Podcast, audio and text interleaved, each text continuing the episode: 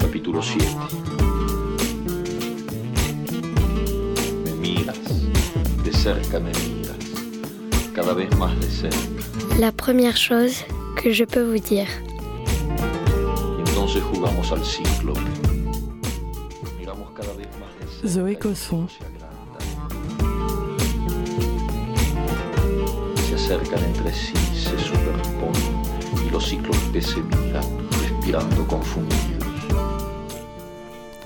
La première chose que je peux vous dire, c'est que j'oublie tout un tas de choses. Pendant longtemps, j'oublie, j'oublie éperdument. Je peux même dire que des pans entiers de ma vie ont été effacés par ce processus. J'oublie le nom d'auteurs que j'aime, j'en retiens d'autres. J'oublie les dates et l'âge des gens que je rencontre. J'oublie les définitions de certains mots, comme magnanime, que je peux relire plusieurs fois sans absorber le sens, n'absorbant que le son, encore et toujours. Pourtant, je n'oublie jamais les sensations qu'un visage me provoque, ce que je devine de quelqu'un dans sa manière d'être là ou de ne pas y être. Je n'oublie pas l'atmosphère des lieux, ni les couleurs qu'une musique fabrique en moi. Je peux reparcourir en images n'importe quel itinéraire que mes jambes ont fait et en dessiner une carte. En somme, je n'oublie pas les gestes, les sensations et les sons, je n'oublie pas l'espace, la lumière et ce qui se passe de mots. Je retiens toute une série de détails, je suis habité, je crois, par toutes ces petites choses disparates qui n'ont rien de spectaculaire. Elles font de moi un réservoir d'images, de flashs, de segments discontinus, d'odeurs qui persistent et reviennent, et avec les mots, ou entre les mots, j'essaye de faire revivre leur puissance de petites choses vivaces. Vivaces, on ne sait pas trop pourquoi.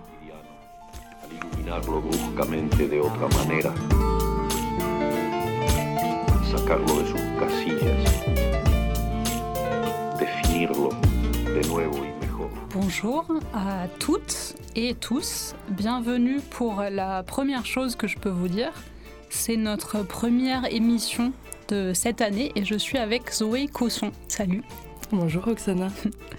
Alors comme d'habitude, un tout petit mot de présentation de ta personne et après on rentre dans le vif du euh, sujet. Alors tu es euh, autrice, scénariste, vidéaste. Après l'école supérieure d'art et de design, tu as fait un master de création littéraire au Havre avec euh, Laure Limongi, je pense d'ailleurs, qui est une de nos anciennes résidentes de la Marelle aussi. Euh, ton premier roman, Olus, est sorti en 2021 chez Gallimard dans la collection L'Arbalète. Tu as aussi contribué à une plateforme éditoriale qui s'appelle Switch et à la revue Artichaut. Et à côté de l'écriture, tu travailles avec des artistes plasticiens et pour le cinéma. Est-ce que pour l'instant c'est bon? Oui. Euh, et il ne faut pas oublier que tu es là parce que tu es la lauréate 2024 d'un appel à projet qu'on a lancé à destination des auteurs RIS émergents, émergentes. Et c'est proposé donc par la Marelle et la collectivité de Corse. Et dans le cadre de cette euh, résidence, tu as déjà passé un temps en Corse et là tu euh, viens à Marseille pour ta deuxième période de résidence. Euh, donc euh, oui, c'est tout. Ton projet pour l'instant, en tout cas, s'intitule La vitesse de fuite. On en parlera euh, tout à l'heure, tu nous en, diras peut-être quelques mots. Ce sera ton deuxième roman. En tout cas, c'est le projet pour l'instant. Est-ce que j'ai oublié des choses essentielles dans ta présentation déjà? Non, je crois que au niveau de la biographie, c'est à peu près ça. C'est vrai que je pense que l'aspect euh, du fait que je sois passée dans une école d'art avant compte beaucoup parce que je pense l'écriture à partir d'images ou à partir de scènes et pas du tout euh, en fait à partir d'une trame narrative. Euh, et c'est aussi donc c'est un rapport de l'écriture à l'image et à la marche, je crois, qui compte beaucoup pour moi, la marche en montagne. Est-ce que justement tu peux nous dire un peu comment tu es arrivé à l'écriture? Parce que tu le disais déjà, mais tu as une, une pratique de la vidéo d'abord, donc de l'image, et comment, euh, comment on en vient à, l'écriture de ça? En fait, c'est un, un hasard, c'est un concours de circonstances, c'est-à-dire qu'en quatrième année d'école d'art, on nous demande d'écrire un mémoire. Oui. Et souvent, c'est un exercice que les, que les étudiants trouvent très pénible. Et j'ai adoré faire ça, en fait. Euh, Je me suis plongée euh, dans des livres. Donc c'est plus proche de l'essai normalement, la forme qu'on nous demande. Mais on a quand même carte blanche sur la forme et on peut introduire des textes plus poétiques par exemple. Mm. Et, et j'avais la chance d'être avec une tutrice qui m'a laissé faire absolument ce que je voulais.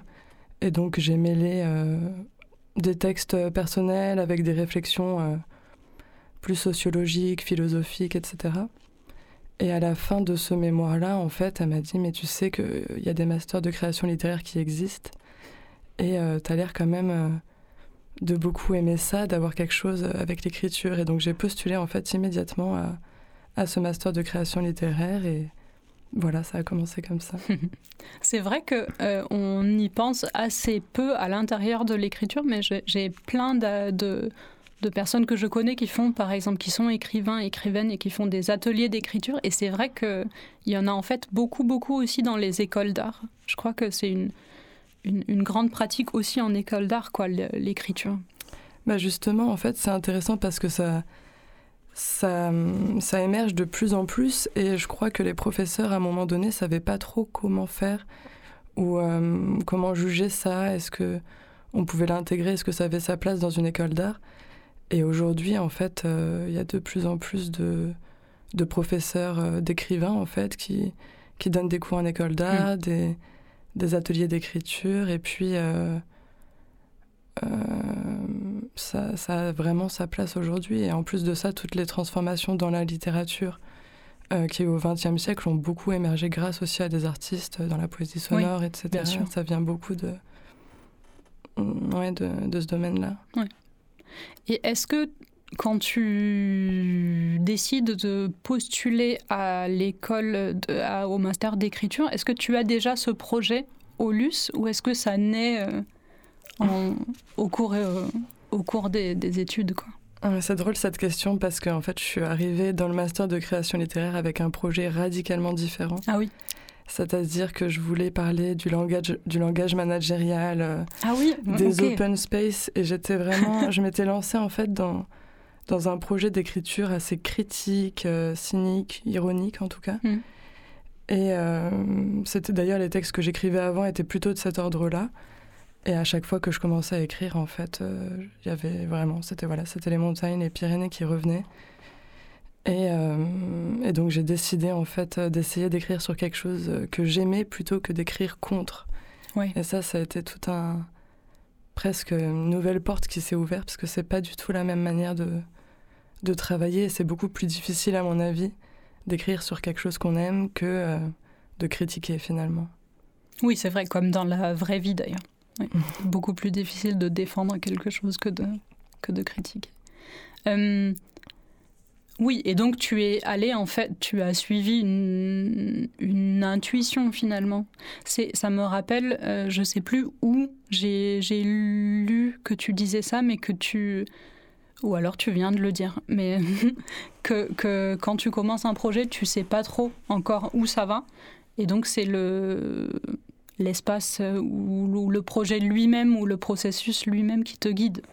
Absolument. Moi, je crois que je serais complètement incapable de penser à une, une structure de texte avec un début et une fin. Je fonctionne pas du tout comme ça. C'est vraiment des. Il y a des scènes très fortes que je sais, euh, enfin, que je veux mettre dans le, dans le texte, mais comment ça va s'agencer, qu'est-ce que ça va donner, qu'est-ce que ça va rendre, je le découvre un petit peu à la fin. Oui. Et, donc, quand tu, quand tu, imaginons, quand tu es dans un projet et que tu as déjà un peu avancé, quand même, tu sens qu'il y a quelque chose qui se dessine ou que ça tire dans une certaine euh, direction et tu suis. Euh, est-ce que tu as déjà un certain nombre de textes et tu les réagences à la fin? C'est ça? Alors, dans le cas d'Olus, c'était exactement ça. C'est-à-dire que j'ai écrit tous les textes isolément, séparément. J'en ai écrit beaucoup plus euh, que ce qui est resté au final. Et ensuite, j'ai vraiment euh, imprimé chaque fragment sur une feuille à 4 hmm. Et j'ai travaillé à la pâte à fixe sur un mur. Oui. Euh, en pensant vraiment, en fait, à ce moment-là, je lisais les notes sur le cinématographe de Robert Bresson. Et il dit qu'il faudrait qu'une couleur enfin qu'une couleur est différente au contact d'une autre couleur, qu'un bleu n'est pas le même bleu à côté d'un jaune, ou ah d'un rouge. Et je pensais à ça en fait en, en travaillant le montage du texte comme un montage cinématographique et en me disant bon qu'est-ce qui se passe en fait quand je mets ce fragment-là, admettons sur euh, le chanteur d'Olus à côté de la centrale hydroélectrique ou à côté de de la mairie? Enfin, je travaillais vraiment comme ça et je voyais ce qui se passait entre les fragments. Et hum, d'un coup, il y a une sorte d'ordre euh, qui n'est absolument pas rationnel ou logique, mais il y a quand même un ordre qui apparaît, qui a son sa propre sensibilité. Oui, c'est drôle parce que euh, je, je, je, pense que je pose souvent des questions qui vont dans, ce même, dans cette même direction à des écrivains, écrivaines avec qui je fais des entretiens. Et j'ai cru remarquer que c'est souvent les, les, les, poètes ou poétesses qui ont ce genre de réponse et que les, personnes qui écrivent des romans ou des structures beaucoup plus longues, beaucoup plus narratives sont souvent beaucoup plus... Euh, ont beaucoup plus une vision euh, d'emblée du projet, de la narration, de où ça va. Et, euh, c'est plus, oui, les, gens qui soit viennent peut-être d'un autre domaine artistique, soit qui sont plutôt dans le monde de la poésie, qui, qui avance comme ça par essai. Bah, c'est vrai que je me, je me sens pas du tout, je pourrais pas dire que je suis romancière, enfin je me sens pas romancière. Ouais. Et d'ailleurs, euh, quand on lit tes textes, autant ce que je sais de ton projet actuel, dont on, on va parler tout à l'heure, autant qu'en lisant Aulus, c'est vrai que euh, je crois que quand même, Aulus, c'est, c'est décrit comme un roman, non? Ouais. Mais peut-être. Euh, pas tellement. Euh, enfin, la place à la fiction, je pense, elle n'est elle est pas tout à fait euh, claire. Est-ce que, est que, comment toi tu décrirais ton rapport à justement, ou, ou, comment toi tu situerais ton écriture entre. Euh, parce que aussi, tu en as pas mal expérimenté entre la, l'écriture un peu plus documentaire, le roman, le, peut-être quelque chose de plus journalistique et la, et la, et la fiction En fait, c'est vrai que dans la vidéo, on se pose beaucoup moins euh, la question de, de, de, séparer à ce point-là fiction, non-fiction. Oui. Et on peut tout à fait proposer des, des documentaires euh, fictionnels ou qui intègrent la fiction. Enfin, ça peut être beaucoup plus poreux que en littérature où on veut absolument ranger les livres oui. dans, dans des rayons. et euh, C'est un problème d'ailleurs, souvent. Et, pour Olus, effectivement, ça, j'essaye de l'expliquer quand même dans l'introduction, c'est-à-dire que oui. il y a des éléments de fiction, mais euh, on parle d'un village euh, qui existe vraiment, avec euh, des, des, histoires, par exemple, politiques ou écologiques qui existent vraiment, et je pars, de, je pars énormément bon, d'archives d'un côté, de d'enquête journalistique, mais euh, aussi de souvenirs qui sont donc d'ores et déjà transformés, euh, de moments vécus. Et les habitants sont transformés pour moi en, en, personnages, euh, aussi bien que finalement mon père, etc. Et je hmm. pense qu'en plus de ça, l'écriture, le fait de, de faire revenir des moments par l'écriture, c'est déjà une forme de fictionnalisation, de mise en scène. Euh, donc moi, c'est ça le rapport que j'ai. En tout cas, euh, ça me dérange pas du tout d'intégrer des, euh, des, des, passages de fiction au sein de, de la non-fiction. Mais je sais que ça peut poser beaucoup de problèmes pour le libraire, notamment, par exemple. puis après, il ne s'agit pas de, de, voilà, de faire intervenir des choses qui n'auraient aucun sens dans du réel et donc de perdre complètement euh, le, sens des choses. C'est plutôt euh, une manière d'accentuer encore une fois ou de mettre en scène euh, ce que j'ai envie de, de, faire lever comme image. Bah, c'est un peu, on revient un peu à. Alors là, je vais le dire selon mon très très vague souvenir, mais la définition que donnait Aristote de la mimésis, quoi. La mimésis, ce serait pas de dire ce qui est vrai, mais de dire ce qui pourrait être vrai, en fait qui peut-être parfois beaucoup plus vrai que les faits. Oui, et puis en plus, je crois que vu que le projet c'était vraiment de de dresser le portrait d'un lieu, mais plutôt son, son, atmosphère, son ambiance. Oui. Ça passe pas, c'est pas tant les faits en fait qui euh, qui vont rendre euh, la justesse pour moi de. Oui, bien sûr. De l'humeur de ce lieu-là. Euh, Je pense notamment, par exemple, il y a une scène de pêche dans Aulus que, euh, que j'ai écrite à partir d'une interview que j'ai faite avec un, un habitant d'Aulus qui me, qui me décrivait pas du tout une scène de pêche, mais qui m'a beaucoup parlé de, de sa manière de, de pêcher, Oui. euh, où il allait, etc. Et à partir de tous ces éléments-là, j'ai imaginé cette scène. Tu as recomposé euh, un souvenir d'une autre personne, en vérité. C'est ça. Euh, et donc, on, on a déjà, tu, tu parles de lieu, de portrait d'un lieu, et j'ai l'impression que ça nous mène euh, de manière assez naturelle à ton projet de création de maintenant. Est-ce que tu peux nous en dire peut-être quelques mots d'abord?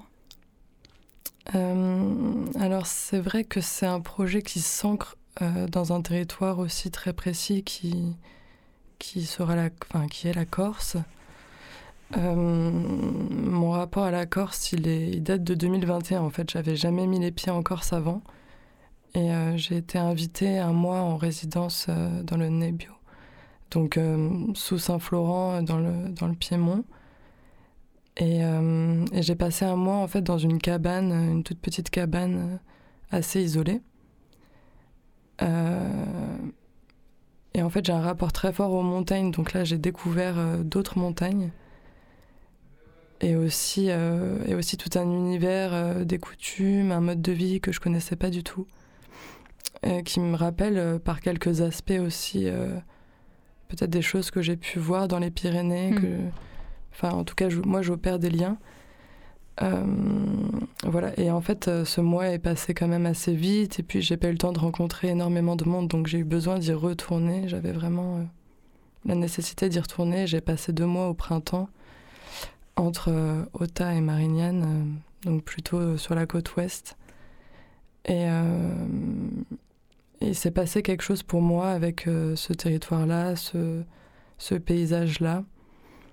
Et c'était une sorte d'évidence que j'avais envie de, enfin que j'avais envie que mon projet s'ancre là-bas.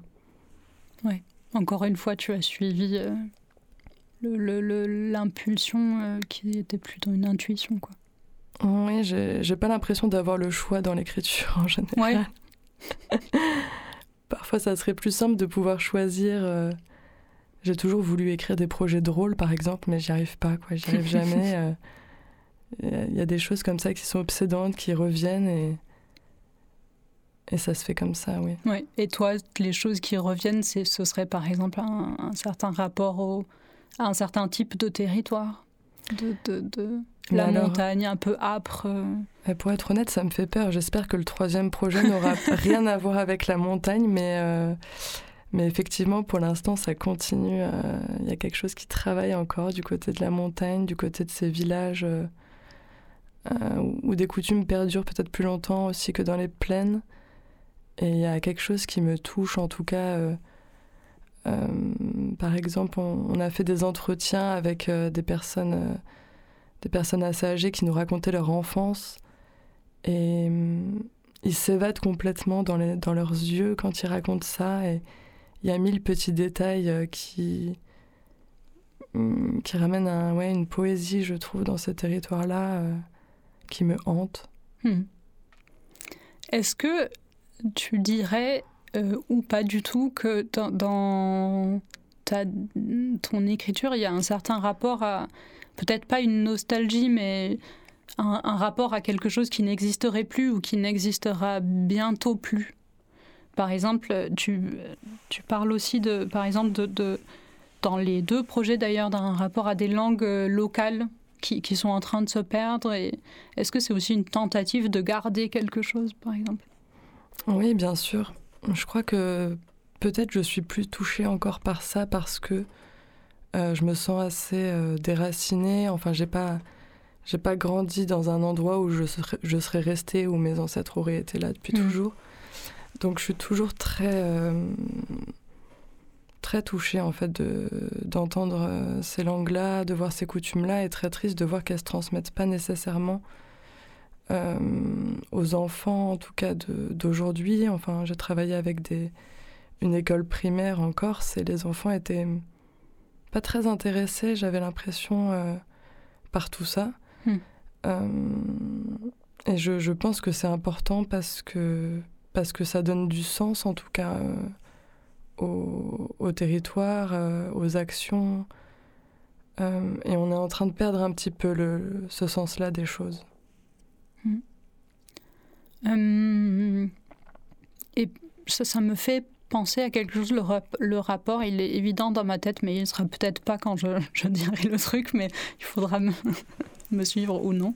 Mais euh, tu, euh, j'ai vu, je crois que c'était dans ta note d'intention que tu parlais de du territoire comme une sorte d'altérité à laquelle tu te confrontes. C'est-à-dire que aller dans un territoire que, qui n'est pas le tien, ce serait écrire à partir d'une altérité, et écrire en tant qu'une personne qui, qui est extérieure au lieu. Est-ce que tu crois que c'est une, l'altérité euh, ou la confrontation comme ça est, une sorte de moteur qui rend la rencontre euh, fructueuse quoi? Alors je me souviens pas d'avoir parlé d'altérité, mais c'est vrai que euh, je pense qu'on a toujours un, enfin qu'il est précieux ce regard extérieur, en tout cas qui n'est pas qui n'est pas profondément ancré parce que quand on habite dans un endroit et qu'on le connaît par cœur, on voit plus du tout les mêmes choses. Et, euh, donc c'est vrai que j'écris avec euh, un point de vue euh, extérieur, mais tout en, en passant du temps sur place et,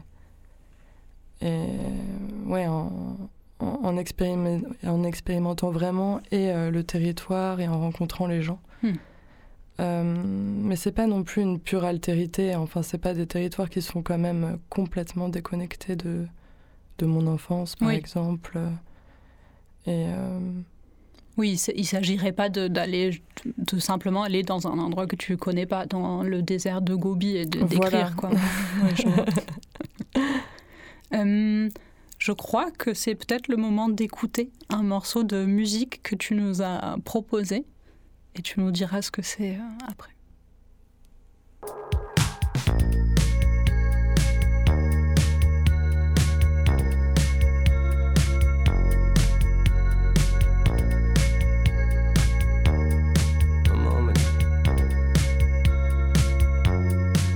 Mes mains sont belles, elles ont la forme du travail, les ampoules de la tenaille, pour les plombs que j'ai brisés. Je me souviens du bus de nuit Direction le marché de Rungis. Sur le carreau, je finis ma nuit. Au son du peul des Mama Mali. Les étals de fruits lumineux se marrent bien de moi. Portant de lourds colis, des cernes pleines sous les yeux. Le client est pas rigolo. Il a des blagues salaces. Il renifle son nez d'alcoolo et il crache dans les salades. 8h35, assez pour liche. Pour casser une graine, un café noir et un sandwich. J'ai la mère Eugène, y'a plein de sous l'eau, sous l'eau, assommé au comptoir. Il compte les histoires, il compte les goulots. Le ciel est triste, je trie des pommes. Le ciel est triste, je trie des pommes. Le ciel est triste, je trie des pommes. Camion. Le ciel est triste, je trie des pommes. Camion. Décharger les camtars, les muscles exultent. 9h15, le boss tout frais arrive et scrute. Il s'en fait pour son argent, il fait vivre des familles. C'est ce qu'il me dit quand je fais tomber une paire de mangues. Ses pompes disent le contraire, elles brillent au fond du container. Elles disent que j'ai mauvais goût d'avoir des pulls avec des trous. Transpalette, grand balai. Je reste fier de ma race ferroviaire. Les ongles noirs le gris du quai, le rouge des fraises dans la tête, le vert des poires. Le vendeur me casse les glandes. Il aime pas bien la couleur du préparateur de commande. Le ciel est triste, je trie des pommes. Le ciel est triste, je trie des pommes. Le ciel est triste, je trie des pommes. Le ciel est triste, je trie des pommes. Le ciel est triste, je trie des pommes. Fuchsia. Le ciel est triste, je trie des pommes. Fuchsia. Le ciel est triste, je trie des pommes. Bleu, fuchsia. Canon. Le ciel est triste, je trie des pommes. Bleu, fuchsia. Le ciel est triste, je trie des pommes. Le ciel est triste, je trie des pommes. Fuchsia. ciel est triste, je trie des pommes bleu fuchsia. Ciel est triste, je trie des pommes bleu fuchsia. Camion. Est-ce que tu peux nous dire ce qu'on vient d'écouter? C'était euh, Bleu Fuchsia du groupe Odozen. Euh, j'aurais- je crois que j'aurais pu choisir un peu n'importe quelle musique d'Odozen. Enfin, c'est un groupe que j'aime beaucoup. Euh, mais dans celle-là particulièrement, le, le fait de, d'utiliser, enfin, de jouer très simplement avec euh, des touches de couleurs, en fait, comme ça, le, le noir des ongles, le gris du quai, euh, euh, le rose des fraises, et d'un coup, on a tout ce décor qui émerge très très vite euh, de Ringis. Et il utilise aussi derrière ce camion, enfin le mot camion comme une note presque ou une percussion qui se répète et on voit effectivement ce, balai des camions qui arrivent, qui repartent. Le travail vraiment aliénant en fait. Et, et c'est une histoire assez jolie en plus parce que c'est un des membres du groupe, euh, il me semble, qui a arrêté l'école à 16 ans et qui travaillait à Ringis. Donc ils en ont fait une chanson. Et dans, et dans ce que tu dis de la chanson, on entend un peu euh, ce que tu nous disais sur ton propre rapport à l'écriture aussi. À la, un, truc très visuel euh, avec les couleurs et un- une, sorte de, de- d'atmosphère qui, qui surgit à travers les éléments visuels. Beaucoup. Oui, c'est ça. J'aime bien les écritures, euh, les textes très denses en fait, qui sont petits, mais en trois phrases, on a tout de suite un, un décor qui est posé et, et même, je sais pas, juste en assemblant deux mots. Enfin voilà, on a on a cette atmosphère, euh, je trouve, de, de Rungis assez plombante avec le le ciel triste et en même temps ces pommes euh, fuchsia. Enfin c'est Euh, je vais faire un saut en arrière parce que l'émission est courte et on n'a jamais le temps de bien dérouler les trucs. Ou alors moi j'oublie et donc je dois revenir à une question que je me posais. Mais euh, est-ce que tu peux nous parler du titre de ton projet? Parce que c'est la vitesse de fuite. Et donc euh, ça m'a interpellée et donc j'ai googlé. Et donc je suis trop tombée sur une, une, une explication de physique, en fait, d'un phénomène euh, physique, mais je ne sais pas du tout s'il y a un rapport pour toi ou pas. Et donc, ce serait la vitesse de fuite serait en physique la vitesse. Attends, je regarde mes notes parce que je suis sûre que je vais pas bien l'expliquer, mais le- la vitesse à laquelle un objet extragalactique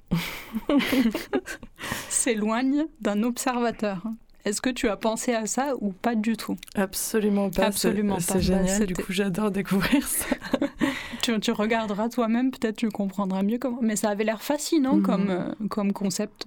Donc je me demandais s'il y avait un rapport. Je le voyais pas, mais je me suis dit peut-être. Peut-être qu'il y a un rapport, je sais pas, il faut que je, je creuse la question. Alors déjà, c'est un titre provisoire, vraiment, je Oui, tiens à le oui, rappeler parce oui, que Pardon. il ouais. y, a, il y a peu de chances, à mon avis, que ça reste euh, ce titre-là. Ouais. Euh, mais en fait, c'est donc l'histoire de d'une rencontre entre, entre deux femmes euh, qui n'ont à peu près rien en commun, ni le même âge, ni la même manière de, de parler. Il y en a une qui est euh, qui vit complètement avec ses émotions, qui, qui sait très bien les gérer, les exprimer, et l'autre pas du tout en fait. Elle est plutôt du genre à les, les avoir toujours écrasées, Mm. Et elles vont se retrouver par un concours de circonstances à faire une sorte de, de, trajet, de road trip ensemble euh, dans, en Corse. Euh, et en fait, elles, euh, elles fuient d'une certaine manière toutes les deux quelque chose, ou en tout cas, elles sont un, un tournant de leur vie. Et elles, sont, elles se déplacent en fait dans une vieille Fiat Panda qui avance plutôt lentement en réalité. Donc euh, il y a peut-être un lien aussi avec cette vitesse de fuite. Oui, peut-être. Et Surtout sur une île où finalement on, on peut pas tout à fait. euh, Enfin voilà, il y a le caractère insulaire qui fait qu'on peut pas sortir de l'île. Oui, on peut pas fuir et on peut pas se déplacer vite, en fait, je crois. Oui, c'est ça. C'est qu'en plus de ça, même sur des distances minuscules à vol d'oiseau, euh, on peut faire des kilomètres et des kilomètres à travers les montagnes. C'est un rapport à l'espace qui est, qui est complètement différent. Ouais. Euh, tu marches beaucoup, non? Ouais. Est-ce qu'il y a un rapport à, l'écriture dans la marche aussi? Oui, complètement. déjà, je pense le fait qu'il n'y ait pas de raison à ça. Il n'y a Ah pas oui. une raison évidente au fait de marcher, comme il n'y a pas une vrai, raison ouais. évidente au fait d'écrire. Euh, en tout cas, dans la construction d'Olus, pour moi, c'était c'était évident dans le sens où, euh, en fait, quand on marche en montagne, les, les masses se déplacent autour de soi. Et euh, ça permet de se construire une, une carte mentale de l'espace en, en trois dimensions et quatre saisons. On n'a pas du tout la même conscience de l'espace en fait en marchant. Et euh, je crois que dans l'écriture, euh, ça développe aussi un rapport euh, à l'attention, à des choses très simples, mais ça développe ce sens-là. Et je crois que dans l'observation aussi, c'est c'est quelque chose qui pour moi est en lien entre l'observation quand je marche et l'observation qui me permet de regarder le monde et d'essayer de, de l'écrire. Est-ce que, est que tu as l'impression que t- en- il y a quelque chose dans le rythme de la marche Et ce sera notre dernière question, parce que j'ai- eu un hochement du tête, de la tête du technicien de Radio Grenouille qui m'indique ça. Mais euh, dans, la manière dont le texte te vient en marchant, est-ce qu'il y a un, truc du rythme qui fait venir le texte? Non, il y a des textes qui viennent avec une sorte de, de souffle, mais, euh, mais c'est peut-être plus le rapport au temps, justement. Enfin, en tout cas, dans Luce, c'était un, un temps très lent. Hmm. On n'arrive pas vraiment à se rendre compte si c'est un an qui passe. On voit qu'il y a les saisons qui passent, mais c'est jamais dit. Oui, c'est vrai. Et euh, il y a une lenteur, en tout cas, ou une sorte de flottement. Euh, mais de par ces géographies-là, à mon avis, où, où le temps passe différemment, euh, on n'a pas du tout la même perception d'une journée ou d'une année. Euh, mais sinon, dans l'écriture, je- non, je dirais que non. On va s'arrêter avec ça, je pense, mais je, on va quand même te dire merci beaucoup d'avoir été euh, Merci à vous. là. Et euh, merci à vous de nous avoir écoutés aussi, quand même. Euh, avant qu'on se quitte, je vous rappelle que la première chose que je peux vous dire est une émission qui passe tous les premiers et troisièmes dimanches du mois sur Radio Grenouille à 10h. Merci. Merci.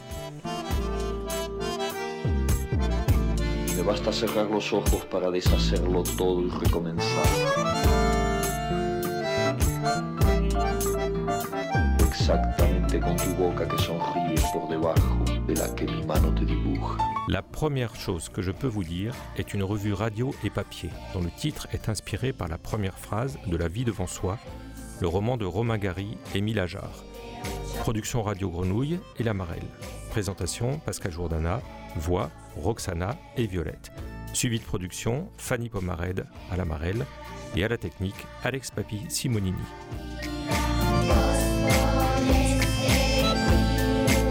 La Marelle est une structure hébergée à la friche Belle de Mai qui encourage l'émergence de nouveaux talents littéraires et facilite les échanges entre les écrivains et le public. C'est à la fois un lieu de création, d'accompagnement à la production et de diffusion.